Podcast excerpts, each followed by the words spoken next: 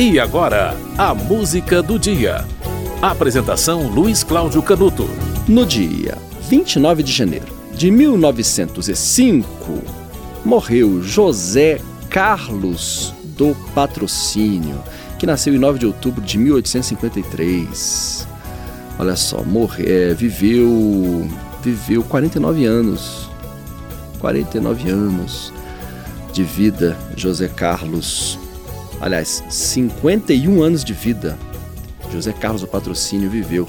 Ele que foi farmacêutico, escritor, orador, um ativista e também jornalista. Por isso, 29 de janeiro também é considerado Dia do Jornalista, além do dia 7 de abril, que é um dia bastante é, tradicional, né? Olha, José Carlos do Patrocínio teve uma grande é, participação, momentos históricos da vida é, do Brasil ele é, foi carregado de uma coluna chamada Semana Parlamentar, assinava com o pseudônimo de Prudhomme na Gazeta de Notícias e começou naquele espaço uma campanha pela abolição da escravatura, isso em 1879.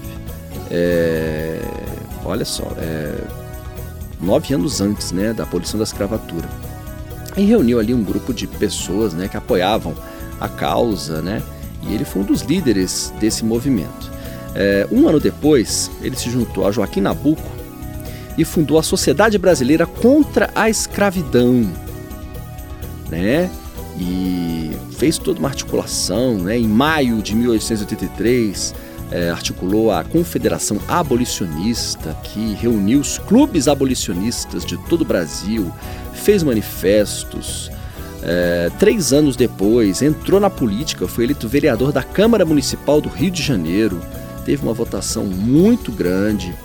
Um ano antes da abolição da escravatura, ele saiu da Gazeta da Tarde e fundou um jornal chamado A Cidade do Rio.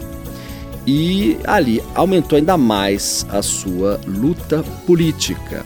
Houve a abolição da escravatura em 1888 e aí começou assim a campanha republicana, né, que acabou ocorrendo é, um ano depois grande José do Patrocínio.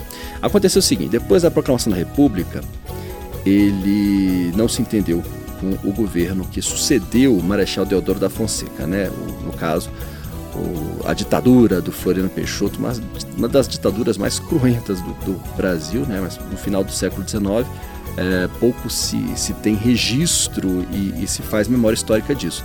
Mas ele entrou em conflito com Floriano Peixoto, em 1892, foi preso e foi deportado para Cucuí, no alto do Rio Negro, Cucuí, aliás, no alto do Rio Negro, no estado do, do Amazonas.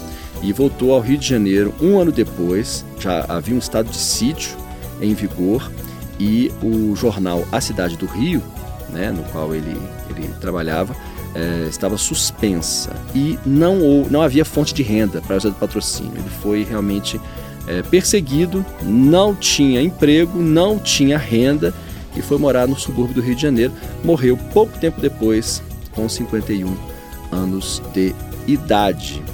Morreu é, pouco tempo depois, assim, né? Oito anos depois, né? Ele morreu em 1905. Aliás, 12 anos depois, em 1905 e é considerado o maior dos jornalistas que atuou na causa abolicionista. Por esse motivo, a data de morte dele, 29 de janeiro de 1905, é considerado Dia do Jornalista, além do dia 7 de abril, tá bom? Você vai ouvir agora uma música na voz de Elis Regina, música de autoria de Sueli Costa e Abel Silva. O Primeiro Jornal.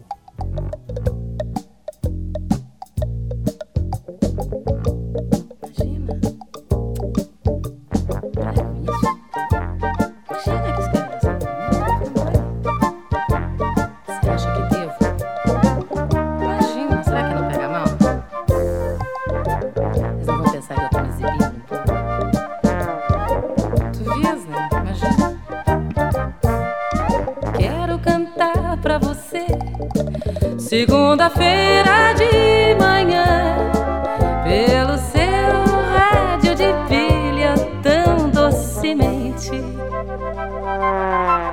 e te ajudar a escalar esse dia mais facilmente.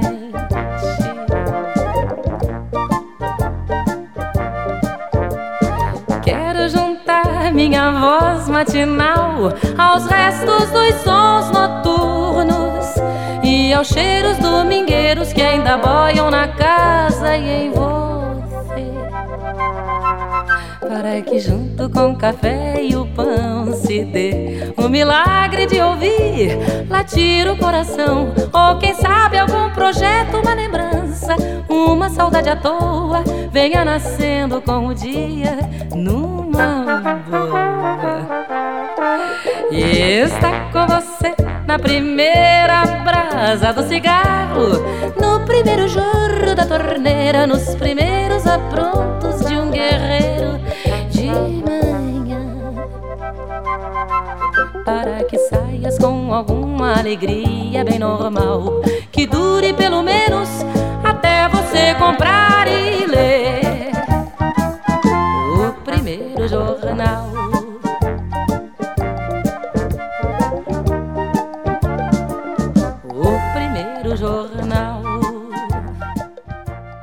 Você ouviu o primeiro jornal. Música na voz de Elis Regina, música de Sueli Costa e Abel Silva. Isso porque no dia 29 de janeiro de 1905 morreu José do Patrocínio. A música do dia volta amanhã.